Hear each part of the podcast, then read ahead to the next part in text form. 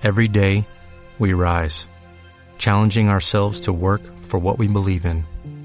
At U.S. Border Patrol, protecting our borders is more than a job, it's a calling. Agents answer the call, working together to keep our country and communities safe. If you're ready for a new mission, join U.S. Border Patrol and go beyond. Learn more at cbp.gov/careers. Perdone, ¿de qué medio es? EDATV. ¿De? EDATV. La portavoz de su partido en el Ayuntamiento de Madrid, Rita Maestre, asistió ayer a la festividad católica de la Almudena y pidió a la patrona alegría. ¿Qué opina de que ahora rece a la Virgen cuando en 2015 destrozó una capilla de la Universidad Complutense?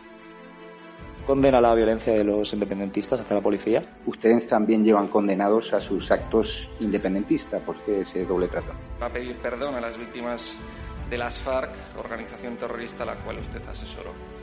¿Cómo valora su segunda condena por llamar violador a un fallecido después de haber sido condenado también por, por pagar en B a su asistente? ¿Y por qué se niega a pedir perdón a esta víctima? ¿Cree que el comunismo es bueno para la humanidad? Sí, claro, cómo no. Ninguna duda. ¿Y su país cómo está por culpa del comunismo? Bueno, hasta luego, muchas gracias. Va a abandonar el Congreso, como ha ocurrido con Alberto Rodríguez, en caso de que sea condenado. Usted tiene todo el derecho a hacer las preguntas y yo tengo todo el derecho a no contestárselas. ¿Por qué no puede responder? Porque al final los españoles le pagamos sus sueldos. ¿Se puede ser comunista con su ideología teniendo un ático en retiro y una casa en Cercedilla? Participa usted de burbujas mediáticas como las de no condenar la violencia ejercida en Mondragón contra las víctimas del terrorismo. ¿Cree que es apropiado que una persona condenada y que insultó gravemente a una mujer, eh, agente de policía llamándola zorra, se siente en un supuesto ministerio para la defensa de la mujer? Y si usted puede decir, ¿no? Eh, aquí en esta rueda de prensa, lo digo por eso de la hemeroteca, que no va a dejar a Íñigo Errejón tirado en su partido político Más Madrid y que no va a acompañar en las próximas elecciones cuando sea a, a, Yolanda Díaz. ¿Va a cumplir usted su promesa de abandonar el Congreso en 18 meses, aunque ya han pasado varios años desde que hizo esas declaraciones para regresar a la República Catalana? Pero preferiría que le preguntase tal vez la invitada que llevó a su programa y que dijo que había que matar a Vox o tal vez el diario Gara. ¿Sabe qué pasa, Javier Negre? Mm. Es que yo aquí aguanto a 52 diputados de Vox cada día. Aguantaron sí. 50 pues me da, me da, un palo terrible. Sí, ¿sabe usted a qué voto?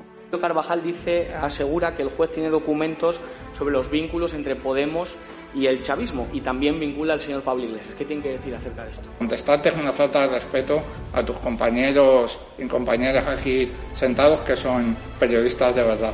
Quería preguntar por qué prefiere usted bailar bachata y perrear en la cadena SER a contestar a medios acreditados en el Congreso como EDATV a los que insulta? La secretaria de organización de su partido, Lili Bestring, que ha reconocido en reuniones con la militancia que Podemos carece de cargos con estudio para elaborar leyes. ¿Ven que están ustedes preparados para formar parte del gobierno de coalición? ¿Cuánto dinero de la narcodictadura chavista habría, co habría cobrado usted, señor Zapatero? ¿Le parece delito de odio, señor Errejón, pegarle presuntamente una patada a un señor con cáncer, enfermo de cáncer? ¿Le parece un delito de odio? ¿Condena usted la violación a una simpatizante de Vox en Reus? Condeno el fascismo, el fascismo que se ejerce desde los medios de comunicación. ¿De qué medios es usted? De EDATV.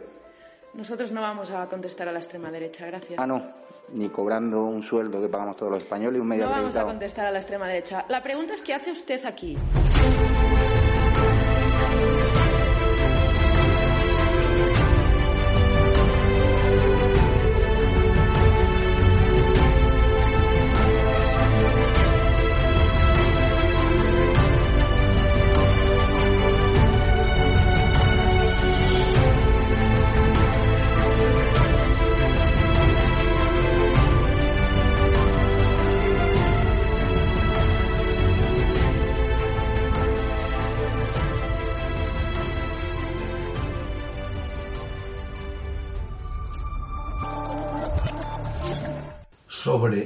Sexo y contra el copyright.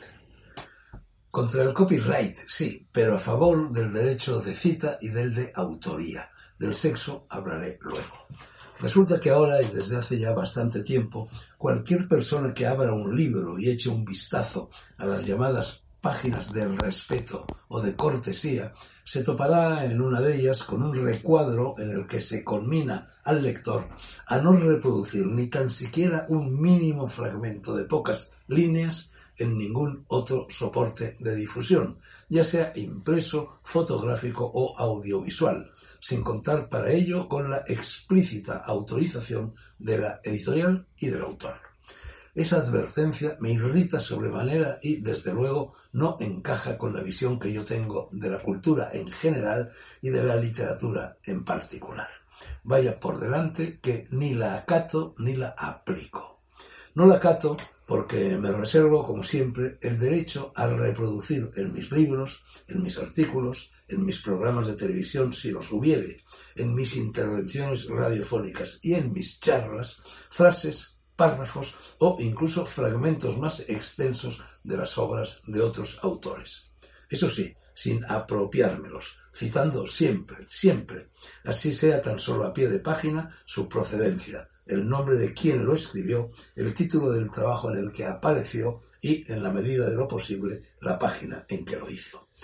Y no la aplico o no me la aplico porque cualquier cosa que haya salido de mi pluma puede ser libremente reproducida por cualquier persona, tanto para coincidir con ella o elogiarla, como para matizarla, disentir de la misma, criticarla o inclusive ridiculizarla.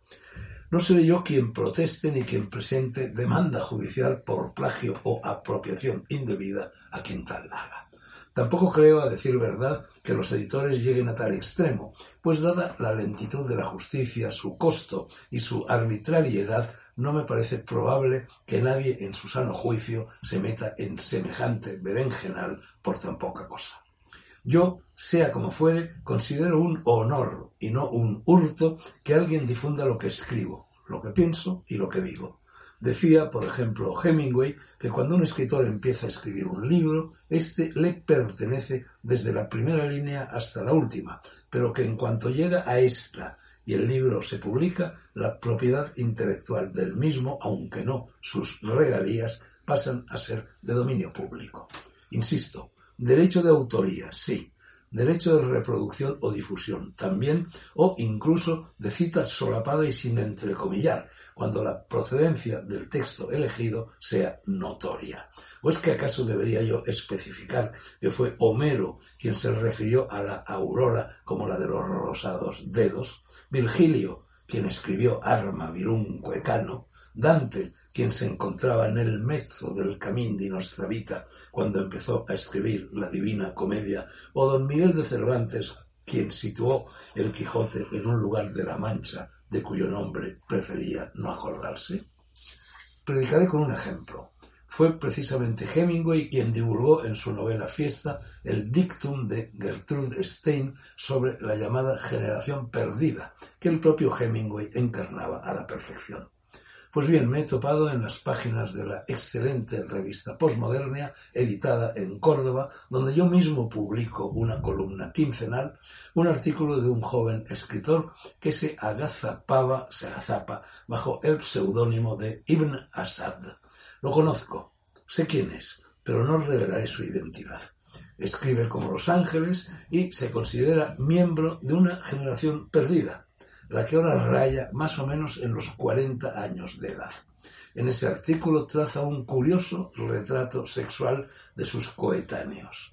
Voy a repetirlo, a reproducirlo. No creo que ni el autor ni el editor de Postmodernia me lleven por ello a los tribunales.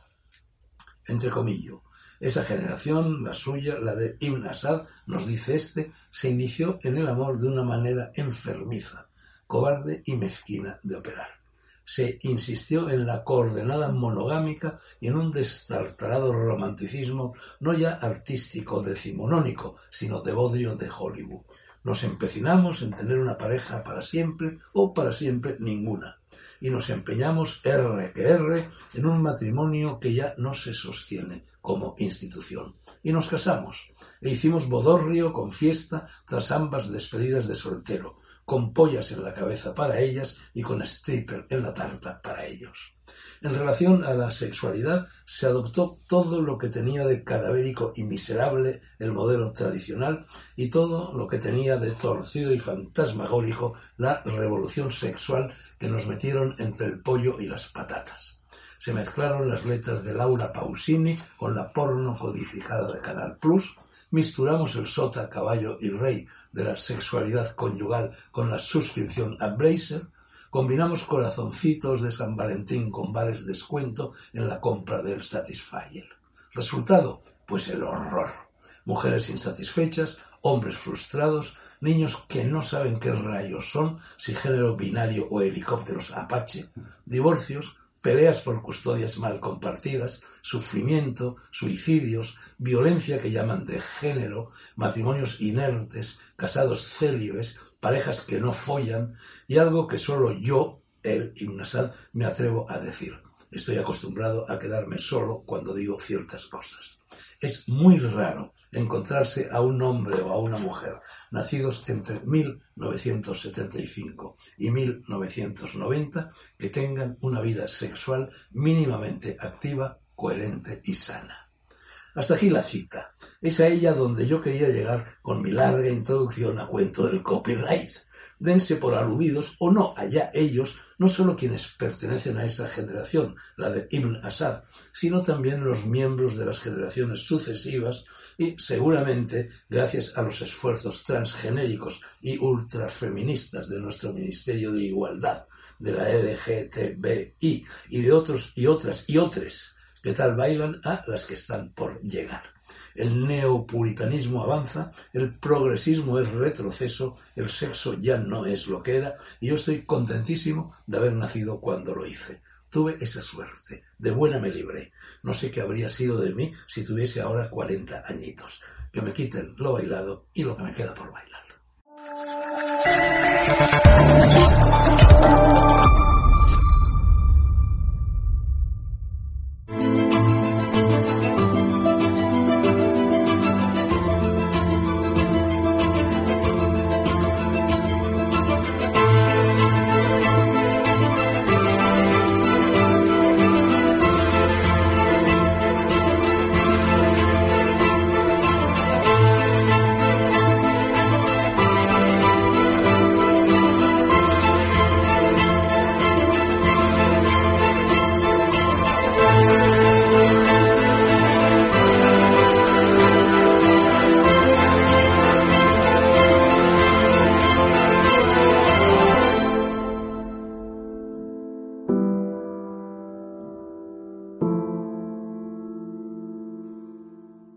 Nuevo cliente de Western Union, puedes disfrutar de una tarifa de envío de 0 dólares en tu primera transferencia internacional de dinero en línea. Envía dinero a los tuyos en casa de manera rápida, fácil y conveniente. Visita westernunion.com o descarga nuestra app hoy mismo y tu primera tarifa de envío corre por nuestra cuenta. Aplican ganancias por cambio de moneda. No disponible para tarjetas de crédito y envíos a Cuba. Servicios proporcionados por Western Union Financial Services Inc. NMLS 906983 o Western Union International Services LLS NMLS 906983. 85.